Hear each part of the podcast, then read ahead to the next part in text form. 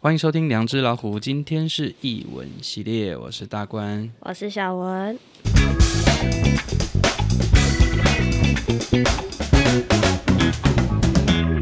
好，我们今天非常开心，邀请我们今天的来宾阿玛，欢迎，耶！Yeah, 好，那我们先请阿玛简单给我们自我介绍一下。嗨，大家，我是阿玛。好，阿玛要不要先跟我们解释一下这个阿麻是哪个麻？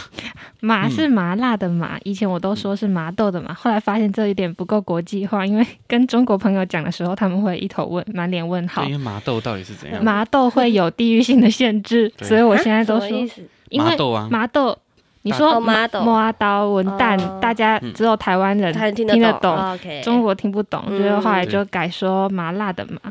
如果对方迟疑，就说是麻辣锅的麻，然后他就哦这样子，原来是这样。OK，好，阿玛，阿玛是姓氏嘛，对不对？你的对，是我的姓氏，很特别。OK，跟我一样啦，我就姓关嘛。算是特殊姓氏吧？对，特殊。对，我们的关姓也很少，所以可能就会用关来做文章，大关、小关、阿关啊。所以呃，我们今天也蛮开心。特别邀请阿玛，就是阿玛有很多蛮有趣的故事，待会可以一起来。我们其实我们今天在路上一直很急着，我想要问一些问题，但是后来想要算了，我们录音你说 先不要讲，先不要问，对，等下再听。对，等一下录音蛮有趣，蛮有趣，因为阿玛其实对呃越南文化非常的有兴趣，而且蛮了解一些有趣的。好啊，不然我们就请阿玛稍微提一下，说怎么开始对这个越南的文化有兴趣。对，你以前是读什么啊？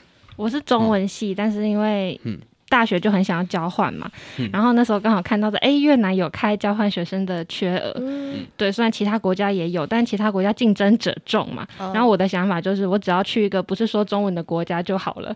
我没有，我没有，就是很想要一定要什么欧语系国家。你是想要学习像是第二外语，就是不同的语言这样？对，我想要去一个完全说不同语言的国家。嗯，对对对，所以那时候刚好看到有两个名额是。越南，越南，然后那时候只有两个人报名，其中一个是我。OK，所以不管怎么样，一定都会上的。可是那个，对，可是那个契机是怎么来的？为什么会特别想要选他？还是就就一个缘分？算是缘分，因为当时你如果要去越南的参加的资格筛选是你要修过粤语课，哦，学分。对，所以如果你那时候申请的时候你没有相关粤语的经验，你也没有办法。去越南啊？对对对，所以等于说他有我之前修过粤语课的经的机缘啊，那时候修也是因为要凑通识学分，哦，对对对，就去修了。嗯嗯嗯，是，所以那算是交换的因缘，过去待了多久？待了一年。哦，一年是哦，那其实也蛮长的。那你在这一年时间内，你有学会他们越南语吗？就是一些比较简单的。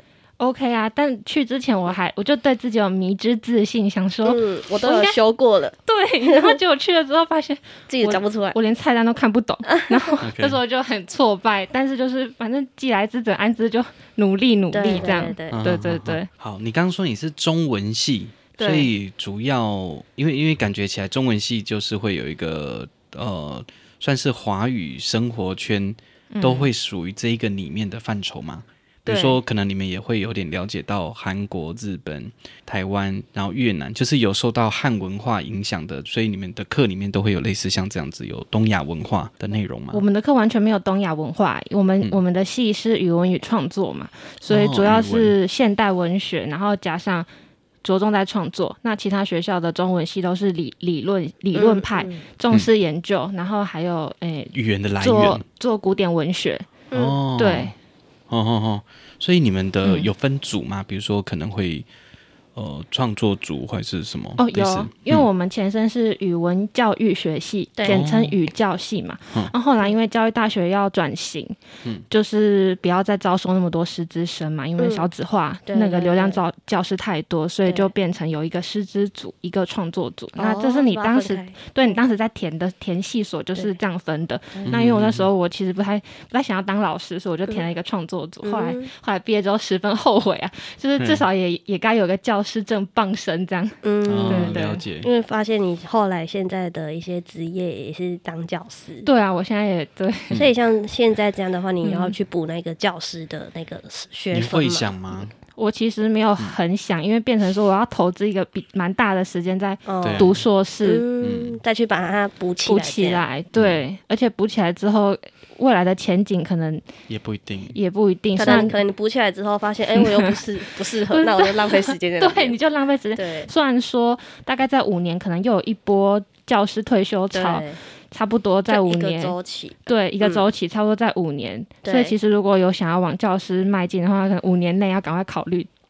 我也有同学在研究所的时候去补，就是教师，嗯，就是教程，所以他有再去念一下教程，嗯，嘿，让自己有那个资格，嗯，就是又考那个教师。但是到后来，他们其实也都不一定真的会去念书，他现在就去教书，对，就变成那只是一个有点像，就是一个证照。傍身了而已，就是如果你真的走投无路了，啊、我去考教师之类。嗯、可是说实在的，要去考教师也要有勇气，因为你去实习是去实习，那你过了这么久，你都没有一个实际教学的经验，对你突然说我要去就是考老师，那那评评审委员也会有一些。可能也会对你有些质疑，就是你有没有教学经验啊？通常要你要应聘那个代，可能要需要代代课一段时间，然后你就可以有东西可以讲。对对对，不然那个你回答一些实战教学的问题，你根本就无法回答，因为你根本没有经验，就自漏其短。你的概念，因为他们可能就问说，那如果学生在上课的时候突然跑出教室，你要怎么处理？哦，这些很现实实际的问题，这其实一定会碰到。对。哎呀，教学现场就是会出现各种意外。嗯、OK，对，好，我们回来到刚刚那个越南的、嗯、的的的，话题哈。所以那时候你在越南是在河，你说河内是吗？河内，河内，河内，河内，听起来就是跟中文很像吧？对，有一些鼻音。河是哈内。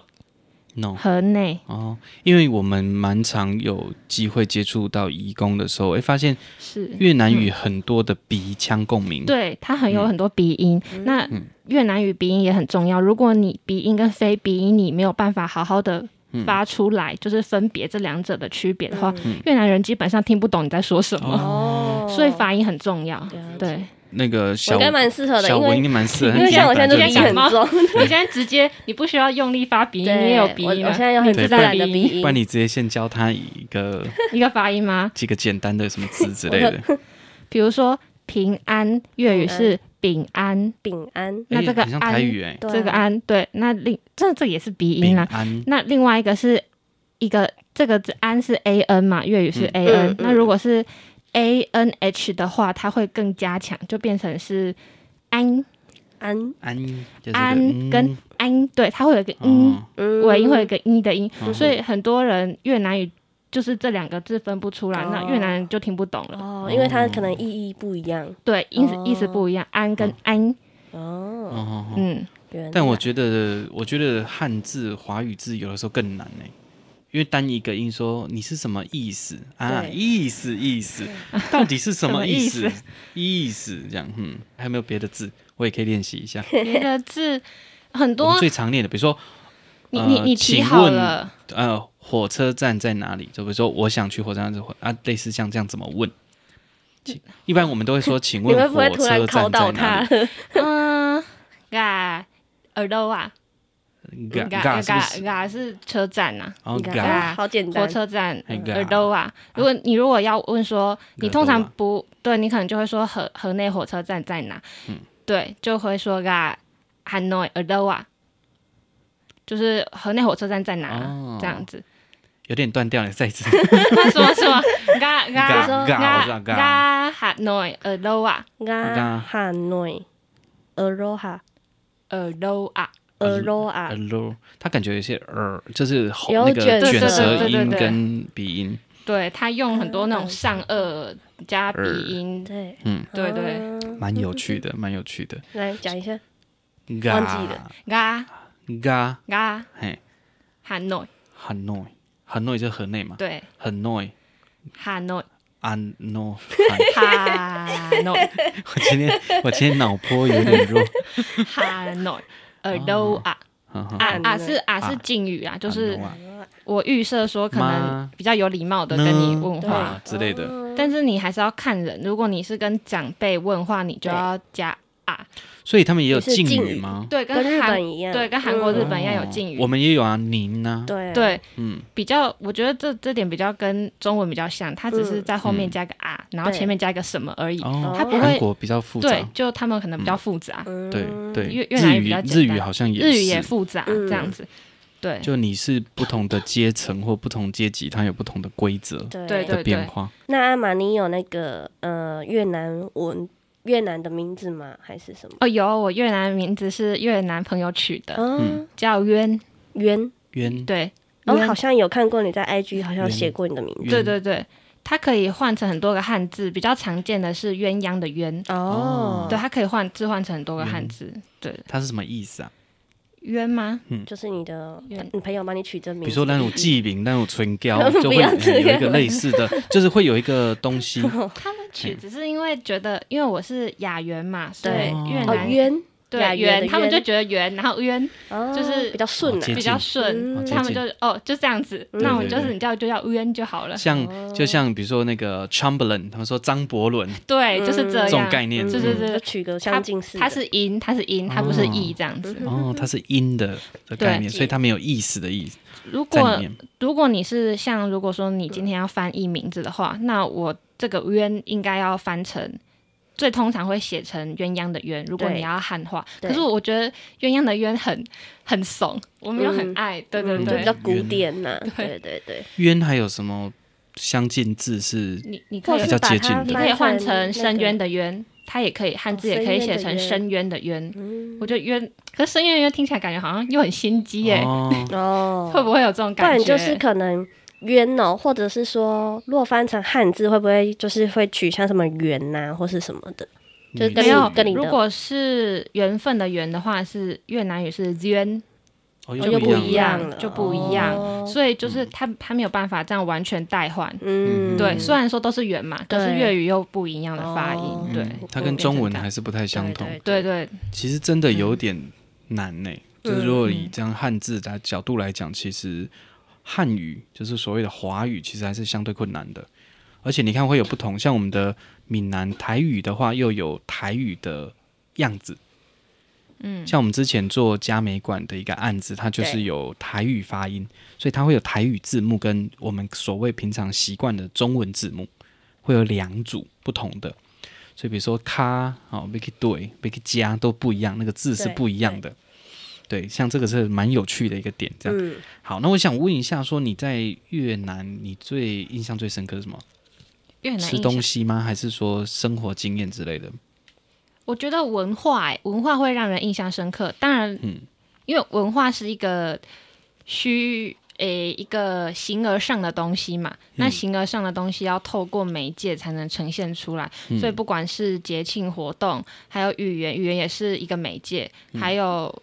饮食这些全部都是文化体现的一个媒介，所以如果你要讲的话，嗯、我觉得比较像是心态、心跟人相处的人际互动，跟在台湾不太一样。所以你他们的人，因为其实以前我们有一些传统，嗯、比如说长辈会有一些既定印象，对越南的印象没有非常的好，就是传统长辈他可能看到的蛮多都比较像是，是呃新住民。或者是移工，嗯，对，那他们可能看到的某一面或有一些特性，对。它是对他们来讲就是偏负面，面对，对对，就偏负面，所以这个就有点，如果说你今天要推广越南文化，你势必就是会要预设会有这些冲击，因为大家对就是这两个议题可能有点负面。如果是越越南籍配偶，可能就会觉得啊，这个可能有一些假结婚的，这又负面的，对，然后。对，但是我觉得那个问题不是很单一，那个很多面向。嗯、对啊，对，因为其实有时候，有时候它的确是一个交易。对，就是你在很多角度上来讲，但其实这个又可以扯回那个汉文化很重视无后这件事情。对，就是就是狭狭义的孝顺，嗯，就是认为说，你看像很，你要传宗接代要结婚，无后无后就是我会伟大嘛，所以就会觉得好像说这个又变成一种。前呃长辈或者是说以前的这种文化里面既定给他们的一些束缚，这个、嗯、这个还有另外一个面向，就变成说这可以就是做一个人类学研究嘛，就是如果说、嗯、因为你说娶外配，那可能就是为什么他要娶外配？因为他在。本国的婚姻市场没有竞争力嘛，是啊，所以他只好是花钱买婚姻。嗯、那花钱买婚姻可能都是一些蓝领嘛，嗯、那这可能就跟经济状况有有对有关系，这可以做一个算是可以做人类学研究的部分。嗯、但我觉得这个的确是这种传统文化影响层面是蛮大的，因为我们也看过很多案例，类似像是说他本来就是一个比较属于特教的人。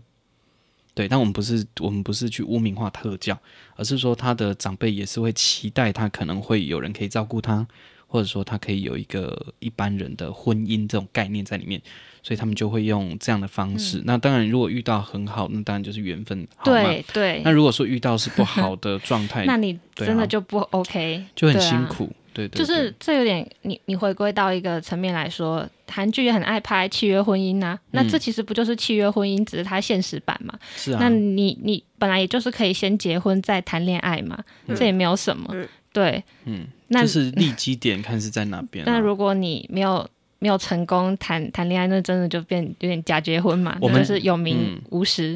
嗯嗯嗯。我们之前有一个经验，就是我有做过一个婚婚宴。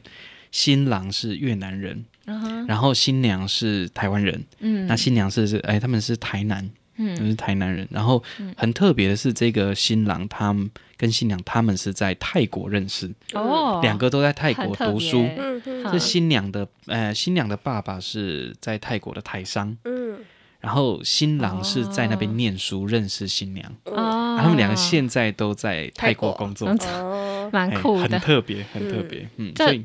这其实又扯回到可以讲到刚刚那个结构性的问题。那结婚可能就是一个还是门当户对嘛？你看他们，他有能力，至少他跨国去念书，他家里该、嗯、一定有一个基本的经济经济基基础。对对对。但是另外一个点是因为我男朋友在移民署工作嘛，嗯，所以他对这部分，因为移民署其实就是要审核。如果说今天我要跟一个越南人结婚，那其实要经过面谈。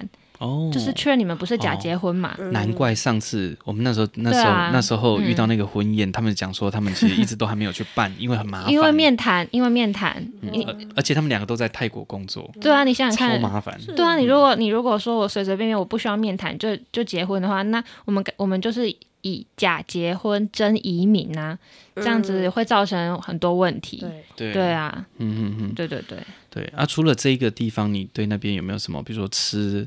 印象很深刻，或者是说环境、风景这一类型，因为我看到蛮多朋友会喜欢去越南，都是看到那风景真的太漂亮。风景真的很好，因为越南就是比台湾大很多嘛，嗯、然后他们有很多就是未开发的地方，很多国家公园，自然自然对自然资源是很丰富。嗯、然后有有一个非常大的那个石洞叫风崖风崖风崖国家公园，那边有个超级大的那种。超级大石洞，类似超壮观，类似克斯特，类类似有点类似，真然后真的超大。这种。北越有很多这种钟乳石洞。哦，对，应该应该说东南亚好像都蛮多的，泰国也很多。对啊，嗯，但是风压是有。我记得是有登上一些就是旅游杂志对评选，就是非常厉害那个国家公园。对，所以看你你想要走那种自然行程，那你可以专攻这些国家公园。嗯，对。因为我其实对他们的食物最有印象的就是那个很像春卷，但是它但是它的皮是透明的，很像春卷。河粉蛋饼。然后它的最外面那个是生春卷。生春卷好像是，对对对，生春卷。嗯，然后也有也有也有吃过那个，就是河粉蛋饼。嗯，好吃。哦，它的饼皮是用河粉做的。嗯，哎，那个也很酷。对，那也很酷。可是我在河内没有怎么吃到河粉蛋饼，那不是他们的主流食物。它是偏 甜吗？泰国的食物，因为我听吃到目前都是偏甜。越南牛肉汤它就是甜的。那是因为我觉得那是跟移民的关系，因为你说在台湾卖，呃，卖越南食物。都是女生居多嘛，对不对？那女生乐乐配最大众的来源是来自南越，那南越的饮食是偏甜的，北越饮食偏咸，它比较跟台湾很像，它比较接近那个泰国的口味，对不对？因为泰国其实有些东西蛮甜的。我就不确定，我对泰国没有很了解，但我觉得跟台湾很像，就是北北偏咸，南偏甜。嗯，哦，有这种特性。对，我在那时候，因为我之前都是在北越念书嘛，那我就是休假就去玩，那我就去胡志明玩，然后我去那边，好甜，一下车一吃到对，看怎么那么甜？这样子？嗯，可是像这样子的话，它北越南越的人有没有很大的差别？就像我们的南北也有差，可是他们的南北他们也是在南北啊，他们也会战哦。不是有一个成语叫什么“瓜角之争”吗？就是在一个，他就是在讲一个寓言故事，说连在一个瓜牛的触角上有两个国家，他们就整天在打来打去，就连一个他就是在隐喻说，就连一个这么小的地方，它也可以分化战南北。其实那个概念跟南北韩有点类似，因为它其实就是冷战结构下的产物。对对，它也是这样。台湾跟中国也是这样的概念啊。越南是南成功嘛？就是共产党成功嘛，对，成功打把西方势力赶回去，所以他的状态跟目前看到的南北韩跟我们。它是不一样，它是从北越打回去的，打到南越嘛，嗯、因为那时候南、嗯、北越是共产嘛，南越是那个西方国家去支持的一个、嗯、一个民主的政权，嗯、所以就变成说它有一个文化，这是这是比较近代的脉络。嗯、那在更之前的脉络是，因为北越有被中国统直接统治，就是汉代就已经有直接统治，在北越有设一个郡统治，哦、但是北越是金族嘛，嗯、越南人是金族，因为越南除了金族人为为为主之外，还有三四十个那个其他民族、少数民族，就比台湾多得多。所以北越，我以前有听过一个既定印象，就是北越的人长得比较像汉人，有这样子的真实。比如说南越长的样子跟北越长的样子会不会不太一样？我个人觉得没有差很多，但是。北越好像有稍微白一点点，可能因为气候的关系。哦、南越就是热带热带气候嘛，它就是一年那个温度都差不多那样。哦、那北越就是有季风稍微影响，哦、所以冬天其实很冷。我那时候就是对越南的既定印象，就大家都东南亚很热，然后我衣服就是都带夏天的，就冬天的时候十二度，十二度哦，他们也可以到十二度，对，十二度，然后。哦怎么冷成这样？哦、然后赶快去买衣服，这样子。哎、嗯，他南越东西比较甜，会不会是因为跟他们的饮食比较辣有关系？会吗？他们有辣的东西吗？南越辣吗？嗯、我觉得也还好、欸因。因为像我以前去泰国玩的时候，是因为很很辣，哦、所以他要用很甜的东西来。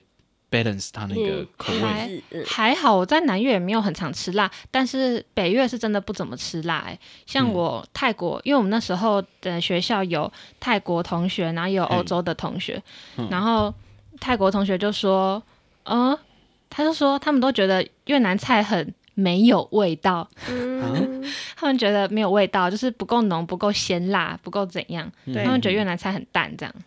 哦，都会觉得比较清淡。对，他们觉得越南菜很淡，所以他们都会定期揪团去吃泰国菜。其实好像是这样子，没有错。因为像我之前去好几年前去泰国玩的时候，其实他们的香料非常的多。对啊，就你光吃一个鱼肉，但是旁边的配料都比那个鱼肉本身还多。嗯，对。就你要揽住这名羹。对对啊，对，口味是比较重一点点。对，所以他们的像泰南就蛮甜的。对啊，用炼乳去做。越南还好，越南是用鱼露调味。对，他们几乎都要用鱼露。嗯，我去越南都觉得真的差很多，是因为越南的越南的鱼露就像台湾的酱油这样，他们去大卖场是一整柜，就跟台湾的酱油一样多的那种区域，一排整全部都是各种鱼露调味料，对，各种。就像西方的松露，有些地方是什么都要松露，嗯，类似那种概念。而像我们就是一定要酱油。那他们就是一定要鱼露，三密都爱导游，我们就是这样子。对啊，我之前有问过，啊，台中就是什么都要东泉，东泉辣椒酱。对对对，我之前问过，就是每个地区都有一些呃自己要喜欢的当地酱料。对对对，台中是东泉，东泉辣椒酱，他们什么都要加，加辣椒酱。你要炒面也要加啦，然后你要吃个霸包，你也要加啦，然后类似这样。第一次听到，对 对对，好，不好意思，刚刚打扰哈。哦，我刚本来是要说，因为我都会。越我煮水煮蛋都会加酱油嘛，嗯、然后我那时候就问越南同学，我就突然觉得说，既然这两个感觉是那种代换关系，我就问他们说，那你们水煮蛋加什么？他就说加鱼露啊。啊，所以你回来你会习惯再加鱼露吗？我不会，我还是加酱油。但是但是我觉得我有被影响，就是你一定两个文化你会出现杂糅的情况，它一定会有个融合，嗯、它会冲突然后融合这样，嗯、变成我回来之后我会。尝试在有些菜里面加一些鱼露，嗯，看有没有不一样的味道。嗯，哦，变成这样，家人应该会有一段时间的适应吧？家人吗？对，你会煮给家人吃吗？还是你是自己吃？我自己吃，因为那时候刚回来没有住家里，我自己住。对，我就之前做那个洋葱炒蛋加鱼加鱼露，我觉得不错。OK，你们可以试试看。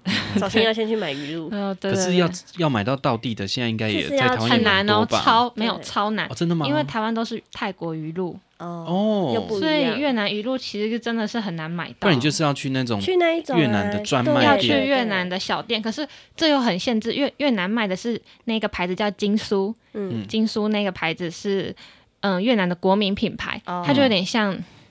万家香、金兰酱油，然后它都是用那种大罐装嘛，然后塑胶瓶子再分装。那越南有很多种等级啊，这个就只是最一般的。你如果想要好一点的鱼露，你真的台湾买不到，你变成你要代购，还是你要请人家？像台南有一间是专门卖东南亚的，他们的一个很大的超市。嗯，台南的朋友应该会知道我在讲哪一间，那一间就是很多，然后它里面有很多的小品牌。红色的？红色的超市，就越南、泰国它好像是我忘记它，它就是很大一间，然后它好像是黄色扛棒还是什么？是吗？我忘记它什么颜色，反正它就是那个卖场外面有很多家的 logo，然后里面都是卖那些东南亚的那些一些食材。对对对，所以其实每次经过会看到很多一些东南亚的。那个居民们，他们都会去采购，对对对，然后每次出来都很大。我之前我之前有去台中也有，因为台中有东协广场嘛，那边有一间很大间，在二楼还是三楼，就一整层的那个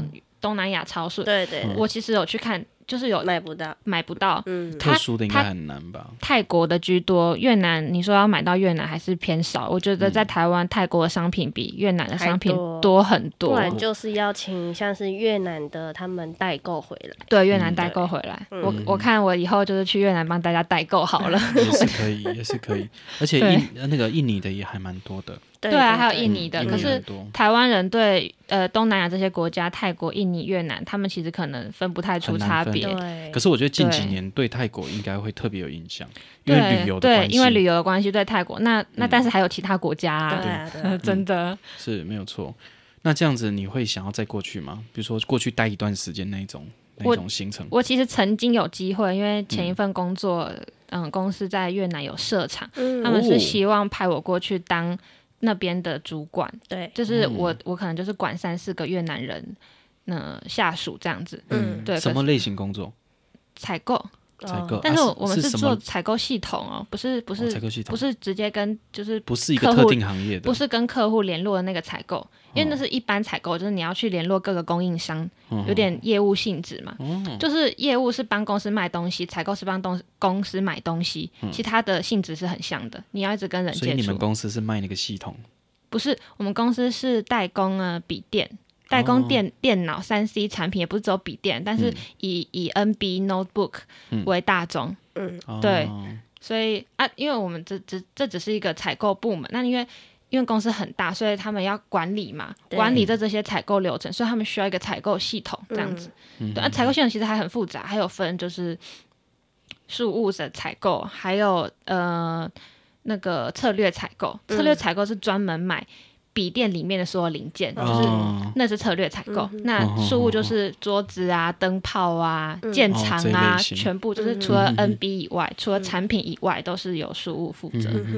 那因为因为我们其实是在去年认识，那对。那因为刚好也是因为我们一些业务有有交流，然后也跟我们那个校长这边有联系，所以哎才才认识说，哎原来有一个。呃，有一个女生，那也想要自己有一些工工作的安排，不是那种很一般说啊，我去上班就好这样子的一个特质的人，所以那时候才认识阿玛，所以阿玛就跟我们一起做了一些像助教，或者是有一些活动，可能要做摄影啊，哈、嗯、相关的工作。对，那对你来讲，你目前自己的主轴把它放在哪边？我自己的主轴吗？嗯、就比如说，因为我看你蛮常写作。对，对，而且你那天要主要为了要买笔电，你还做了很多功课。我做了一个就是比较表格，对对对对。然后我我还看到你好像在 IG 发现时说你跟一个朋友在讨论。对啊对对。你刚刚提到那代工厂电脑，就让我想到你那时候跟你朋友。对啊对啊对啊，因为我前公司是什么显示卡还是什么 IC 版那什么。哎，有没有发现大家讲都一样？因为我跟你讲的也是那样子，就是。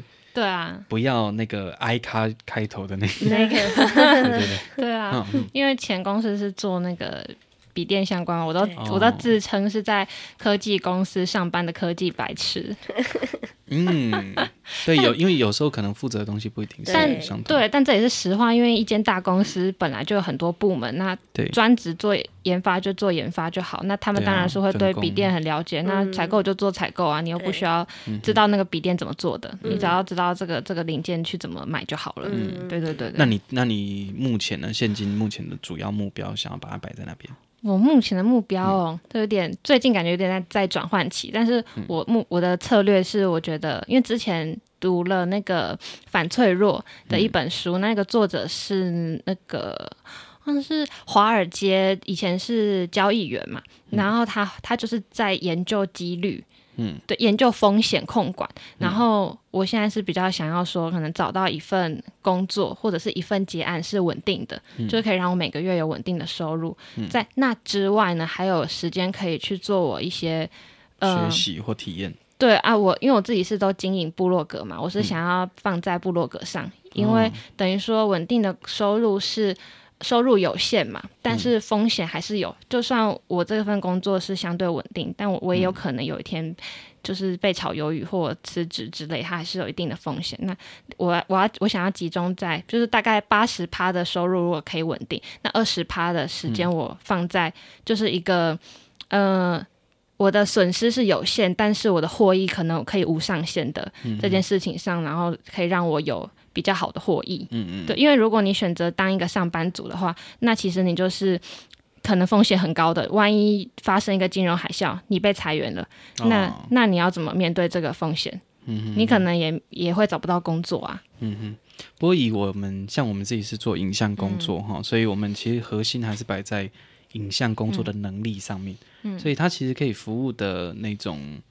呃，客户或者是说产业其实非常多元，是，所以变成说这个你拥有这个技术跟这个状态的时候，其实你就不用担心你不会有工作，因为你掌握一个技术能力。啊，就像是你如果说你对于写作、对于这些呃文本创作还是什么或理解力呃有达到一定的基础，其实你在面对新的事物，其实对你来讲也不会是很困难的事情啊。对对，如果你有拥有一个专业技术的话，因为呃脆弱的相对。是反脆弱嘛？但是另外一个是强固，就是、就是勇敢啊。就是一个，如果你有个专业技能，像医师、嗯、律师这些，是一个强固的工作，你不会失业嘛？因为你就是有这个硬实力这样子。对。但它不等于反脆弱。嗯。对，因为就算是你不会失业好，但是那个医师跟律师可能也是有一个天花板上限，他不会获益无上限。嗯。对。不过我觉得有一个核心很重要，就是说你要有创作力，嗯、你绝对不会被淘汰，因为这个社会非常缺乏创作力。是模仿力不用讲，就是非常 OK，就是、但是就是你要有你自己的创作力，嗯，对对，自己的风格，嗯、对。啊，但我自己我觉得我现在是希望有时候有时间可以多方尝试嘛。嗯、但我目前我觉得我尝试到现在，我觉得我比较擅长的还是在文字工作方面，嗯、因为第一我不需要。就是跟人一直接触，我只要跟编辑讨论，编辑、嗯、看过我的稿，嗯、然后跟我讲哪些要修改，我再回来改。而且我很少就是改很多次，嗯、我就是可以，我知道你要什么，好，我改完给你，然后好，嗯、你就结束这样子。嗯嗯、所以其实你应该也还蛮喜欢做类似像社会观察或填调的工作吧？会不会？我我不是很确定哎、欸，嗯，就是我到现在，因为我自己是我有当过老师嘛，就是上过老课。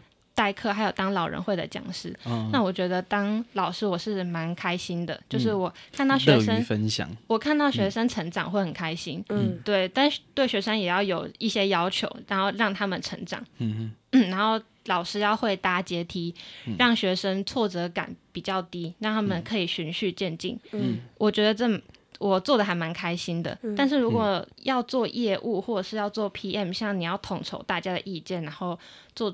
就是去协调，我觉得也许我可能我会觉得我的消耗能量太大。嗯、那我文字工作，我只要我对着电脑打字就好了，嗯、我不需要一直跟人就是相处接触。对、嗯，我觉得比较轻松。不过回过头来讲，嗯、有的时候接触或你跟社会接触或跟社会有互动，这个也是你写作很大的来源。对。也是，嗯、其实也是，你还是要去跟人接触，但是是不是你的工作就是要以跟人接触为主？就不一定，哦、因为你可以在业余时间跟很多朋友聊天，然后作为你的写作题材。嗯、因为不是有一句话说吗？你如果跟作家当朋友，那你要小心，因为你会变成他他的题材，对他笔下的素材之一。这个、这个跟那个现在喜剧一样啊。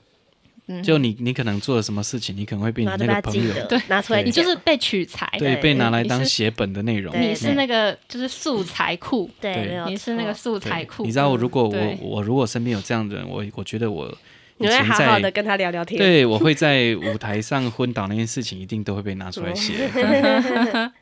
对，我曾经有一次就是表演到一半婚礼，然后表演到一半然后晕倒。你晕倒？对，很恐怖。Oh my god！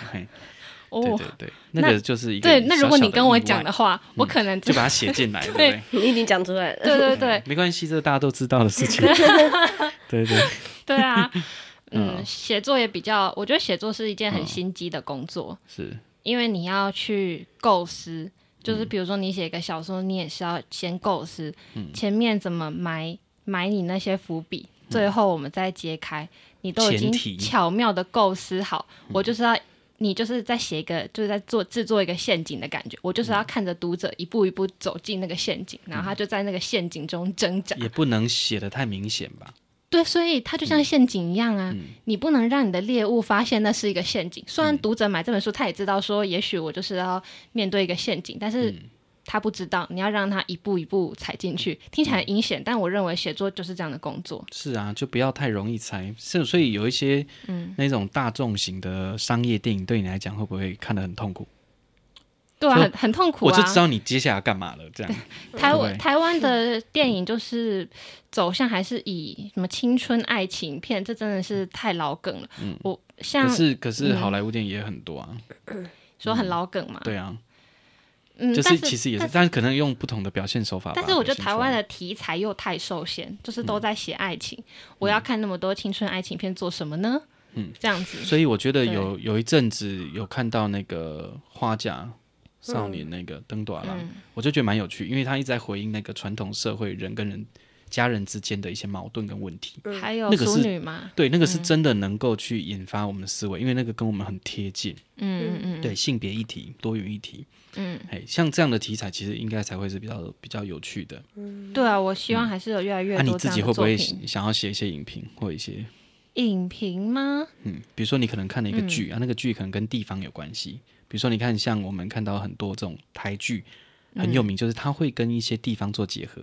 嗯，像像像你刚刚讲到的那个淑女，淑女嘛，它就它会有一个场景嘛，嗯，然后用酒干嘛点嘛，好那种，还有那种方向。啊，你有类似想要用这样的方向去写作一些你的观察吗？我觉得可以，可是因为我现在目前还是想把能量集中在一个点上，嗯，就是像我现在的部落格文青吃吃嘛，主要都还是写嘉义美食为主，嗯哼哼，对。那如果之后我觉得经营到一个，我觉得量够了，数量够了，那我可能可以，或者是我时间更多了，嗯，那我就可以再播出时间来写影评之类的。哦，但其实我比较喜欢书评。嗯，啊，你会想要 你会想要来录 podcast 吗？我自己开频道吗？有吗？有这样的想法吗？我之前有这样想过，因为去年初有上行销课程嘛，那时候上老师是有教到 podcast，可是我我就觉得时间真的不够用。就当你只有一发子弹的时候，你还是要瞄精准瞄准一个目标，然后就这样子，就这样子。不然你就是不然你就是偶尔来跟我们录音，然后就可以增加一点东西。我可以当那个客 串主持人呢，因为我就可以聊越南方面的，可以啊，可以啊，对对对对，或写作方面的嘛。嗯，我们都很欢迎。因为我自己还是有持续在接一些文字案，虽然还不算是主要收入来源，嗯，但还是有在接持续接文字案。对，像阿玛本身也是一个摄影师，所以你自己有在玩相机，那你自己比较喜欢的题材是哪一些？我就是很热爱美食嘛，嗯、所以拍食物比较多。对，我真的从还没有买相机之前，就是反正我的相簿里就是有超多美食图案，哦、因为我自己喜欢吃。哎、啊，你自己最喜欢吃的是哪一类型的东西啊？味道浓郁的吗？调味多的，还是说单纯以食材本身？我觉得。可能因为年纪大了，我还没几岁，过了那个吃到饱的年纪嘛，所以你就会开始比较注重那个食材的品质。哦，对，因为越好的食材烹调越简单。对，对，你看生鱼片就是生的，完全不用调味，对啊，沾个酱油，对对对，对，嗯，对对。啊，你自己的，你自己最喜欢的是哪一类型居多？我是蛮喜欢吃生鱼片的，但我没有很限制说我自己特别爱吃什么料理。嗯，对。我觉得你可以看一个频道，我要推坑他，在家在家吃生鱼片。我有看过那个频道，哎，对对，我觉得很酷。那个频道是真的蛮酷，非常酷。嗯，因为他是比较专业，他就是很专业做生鱼片。嗯，他我觉得什么鱼都可以做。我觉得他那个 YouTuber 就是比较。他还是比较木木讷嘛，他就是木讷的做生鱼片，然后告诉大家怎么做。可是我觉得很疗愈，因为他会很慢的讲这件事情，很专注。然后有时候他会一本正经的教训观众，我觉得很好笑。哦，对对对对对对对，他他那是他的风格。对对，一本正经在教训你。教训是指说不要乱杀生鱼片？不是不是，他就是说有些观众会问他一些奇妙的问题，然后他就会呛他。对他就会用一些很文言的方式呛他，呛他，我就觉得很好笑，就很有趣。嘿，而且我就很疗愈，因为你看他很认真在对待。每一个食材的时候，你就会有一种感动，因为你是尊重那个东西。嗯，对。虽然说它死掉，我们吃到东西，但是他会很尊重那个食材，慢慢使用，嗯、所以他反正是尊敬那个食物。嗯，对。反正这个是一个很不错的一个观念，这样。嗯嗯对啊，所以你比较喜欢就是这一类型。对，我就食材类超爱拍食物这样子。嗯、啊，那种香料类对你来讲会不会很喜欢？香料，比如说你在你在。你在越南一段时间，所以一定会有尝试到很多香料类型的东西。对对，像台湾就有可能有马告，有什么什么东西这些。对。然后他们那边一定像鱼露就是其中一个，那可能还有别的东西。鱼露还有柠檬叶，然后还有南姜嘛，然后椰糖。哦，椰子类型。对对对对，会会椰子会入菜，椰子炒炒肉，椰子卤卤肉，嗯，加进去。然后他们的那个卤肉很特别，他们卤肉就是。也是会加鱼露，他们可能又加酱油，又加鱼露，所以所以那个卤肉有鱼露味。然后我在越南就是会，你本来想说应该还好，在台湾哦，我很喜欢吃越南食物嘛。哦，你去那边吃了一个月，我要吃，就是我要吃没有鱼露的东西。对对对对对，我要吃加酱油的东西。哦，对，嗯，所以他们那边的是鱼呃水产类的东西比较多吗？因为都靠海。水产没有，还是说也是猪肉？河内是红河流域，这河内的意思就是指它在那个红河流域的中心，所以它叫河内。嗯哼，对，它就是河内，就是北部红河流域这个文化的中心。哦，所以它都是，如果你说吃鱼，就是越呃河内有一个菜叫做本哦，是那个螺肉米线。螺嘛，淡水的，嗯、对对，淡水，他们就是以淡水为主。嗯，然后什么鸭子啊，你要有河嘛，嗯、就是鸭肉、鸭肉米线这种东西。嗯、那如果你你要靠靠近海，像海丰、海防那边，那个大家都知道那个下龙湾嘛，嗯、下龙湾海龙杯那边就是靠海，那边才会有海产。所以其实河内的那个文化、饮食文化跟跟台湾不像，因为台湾就是海岛。你你取得海鲜也很容易，嗯，又小嘛，嗯，那越南就不一样了。啊，他他有没有什么跟他很接近的类似的饮食文化？就你自己。越南吗？对，如果你如果你要这样讲的话，那河内的那个饮食文化跟跟那种苏州、杭杭州、这浙浙江菜，他们都是用河鲜嘛，清炒虾仁这种还比较像。哦，比较接近就是用用河鲜，然后跟鸭子这种，就是河河里面有的东西，然后你可以饲养的东西。嗯，对，嗯嗯嗯，以那个为主。了解。对。好，哎，那个小文今天都没有什么。对，因为我 我到后来我就一直在喉咙很痒，所以我想说我就先安静，不然我等一下一直咳，怕一直咳。对，因为你是蛮有可以讲那个越南语的潜力。因为现在不要不要这样好不好？哎，我现在最近真的很体弱多病哎，我去年十一月一个大感冒之后就确诊，十二月确诊，然后现在又感冒，就是你元气还没恢复又确诊，对啊，真的很讨厌呢。所以我想说，我今天现在是还好，没有一直流鼻涕的，不然我早上是一直流鼻涕。嗯嗯，对。好，哎，我觉得我们还是要回回过头来，一开始的想法就是说，呃，当时我想要找阿玛来聊聊天，就是。呃，阿玛其实跟我们一样，都是有点像回乡青年。对，就是说从以前在都市嘛，哈，对，然后呃，面对都市很多事情，其实会有些想法，嗯、然后回让你真的想要回来有什么原因吗？而且你又不是回来就随便找个工作，又不是这样子，你会有什么原因让你想要这么做，然后才会演变到现在目前的状态？哦，我。嗯嗯，这是个好问题耶。嗯、因为我其实蛮好奇，我我其实蛮好奇回乡青年的想法。嗯，嗯哦，我那时候没有想很多，哎，我就当时留在台北工作也没想很多，我就只是觉得说，反正在台北毕业了嘛，那我就在台北找工作，这样子，就是一定还是会有那种都市白领的那种。想象嘛，那开始工作就嗯，跟想象有点不太一样，嗯，因为我们公司真的超常加班，然后超爆累，然后因为房租比较便宜，那又离房租比较便宜，那离公司就是我坐捷运要再加上步行要五十分钟到一个小时，超远，然后我要加班，我回家都已经九点，那我洗完澡我等于我没有什么私人时间，嗯，然后因为后来就辞职嘛，原因就是觉得我。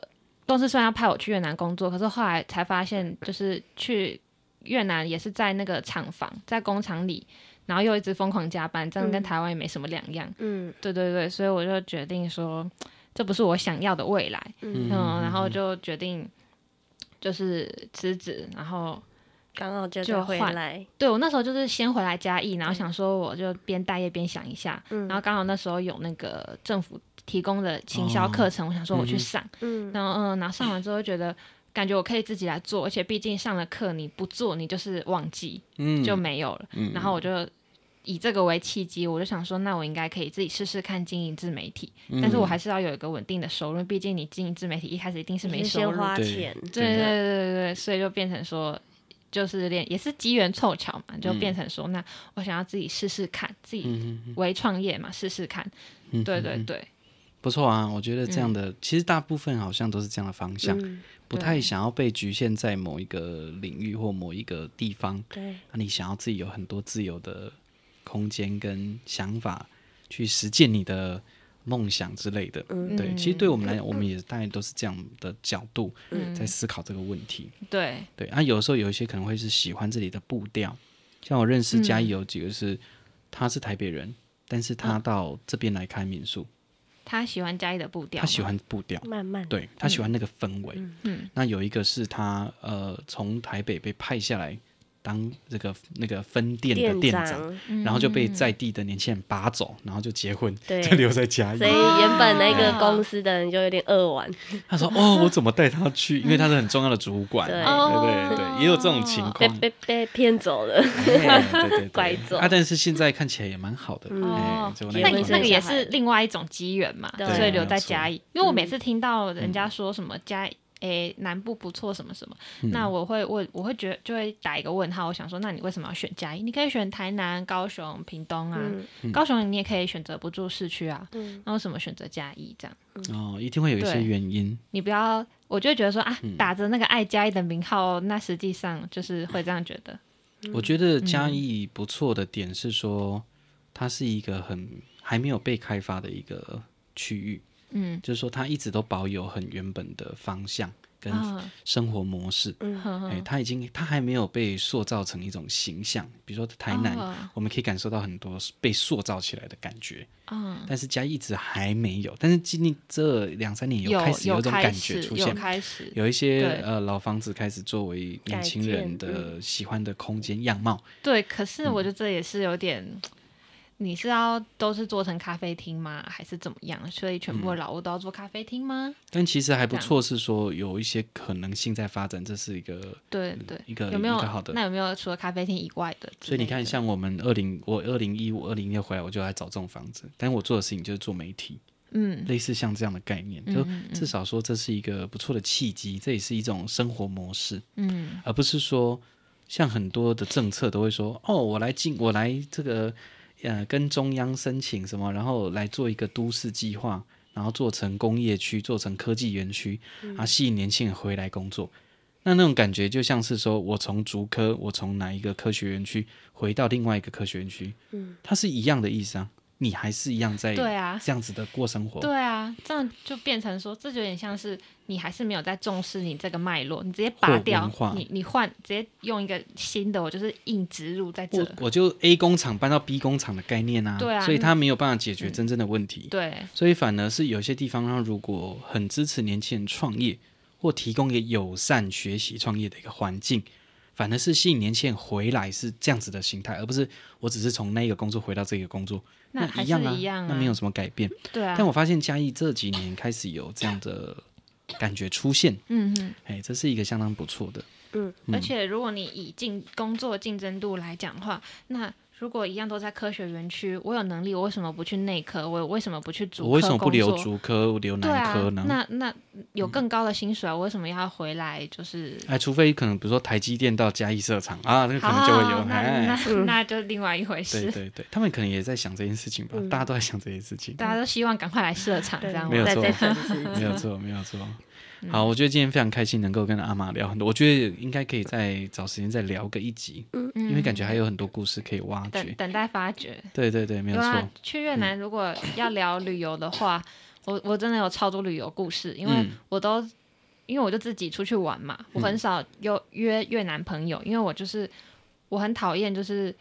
觉得我去玩，然后因为我语言能力或者什么原什么能力不够，然后要麻烦朋友，嗯、我就觉得好像在利利用朋友这样，哦、而且我觉得这样对我我我跟他之间的朋友关系不好，因为这样变成说是一个依附关系，嗯、我还是要靠他才能出去玩吗？我不想要这样，哦、我想要我想要平等你。你也是比较喜欢自己掌握，我想要平等，我不想要依附。嗯在你，我不想要就是我提供给你我的友情，然后你提供给我一个导游的服务吗？嗯、我不想要这样，嗯、所以我就是如果这样就找个地陪就好了。对啊，花钱找地陪就好了。对啊，然后你这样还有人际关系的压力。对啊，那所以我就都自己出去玩。然后因为我是女生，我自己出去玩，我每次回来跟朋友讲，每个越南朋友大惊失色，尤其是越南女生朋友，对他们就说：“你敢出去玩太危险了，是吗？你怎么没有叫我陪你去？而且重点是因为北越它还有。”就是很像以前传统台湾，就是农村嘛，嗯、他们的连结很紧密，对。就变成他们是很习惯说，他们都是一群出去玩，五六个、七八个超大群出去玩，哦、他们会无法理解说为什么要一个人去，尤其是、啊、他们的治安还好。我觉得河内治安很好，然后胡志明因为观光的关系，嗯、所以他在观光区其实很混乱，嗯、就是会被抢手抢抢手机，你要你要小心。嗯、好，这个旅游的部分我们下一次再 可以可以聊旅游，对，有很多惊险故事可以聊。哦，然后还有那种在旅程中跟、嗯。朋友大吵一架，嗯，有时候有算有大吵一架吗？算算有吧，后来就有点不欢而散。了解，对对对，好，所以大家可以期待一下下一集。旅游故事。下一集我应该就可以好好讲话。OK，我今天喉咙有点痒。对对，好，那今天感谢大家的收听，也今天也谢谢阿玛跟我们多，谢谢大家，谢谢。大家，拜拜，大家拜拜，拜拜。